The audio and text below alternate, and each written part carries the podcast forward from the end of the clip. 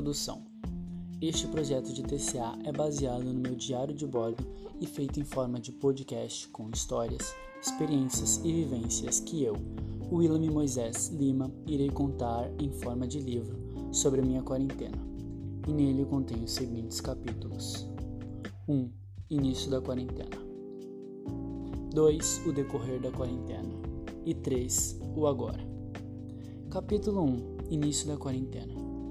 Férias prolongadas. Bom, o início da quarentena foi mais ou menos em março. E logo após as férias acabarem, elas começaram novamente. Porém, desta vez sem data de volta às aulas. Então, no começo, parecia apenas férias prolongadas, sem poder sair de casa, sabe? Tudo ainda era muito novo para mim. E eu, lento do jeito que sou, levei um certo tempo para perceber a gravidade da situação.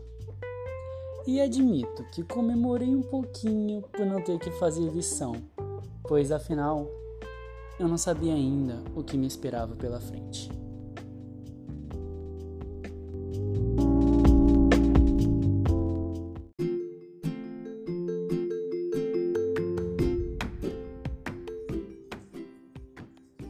Isolamento social. Sinceramente, eu nunca teria percebido a falta que as simples pessoas causam quando não podemos vê-las. A vendedora da padaria perto de casa virou a minha melhor amiga, cara. Nunca pensei que sentiria tanta falta de ver a cara feia dos meus amigos.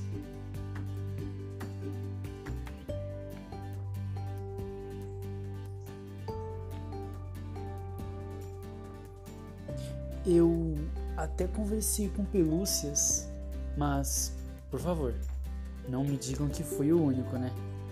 Enfim, ficar preso em casa foi um desafio para todos, de formas variadas.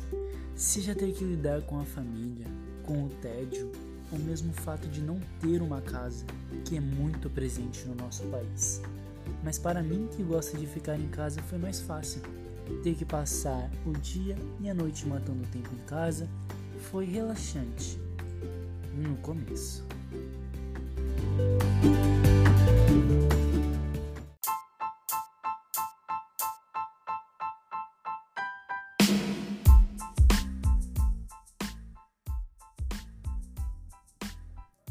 Uso de máscara.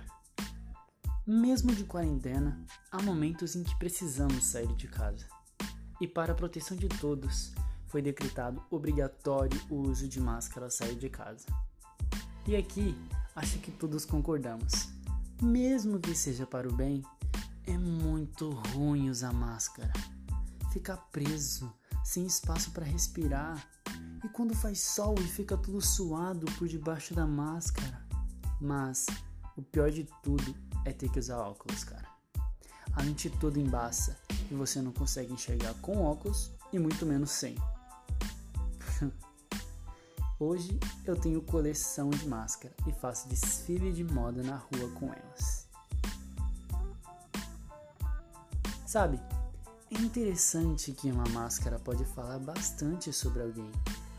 Máscaras muito chamativas ou bem disfarçadas, máscaras bico de pato ou aquelas de médico, tem para todo gosto e cada uma pode significar algo. Mas no final de tudo, no final de tudo isso, por que para algumas pessoas é tão difícil entender que colocá-la no rosto vai salvar vidas?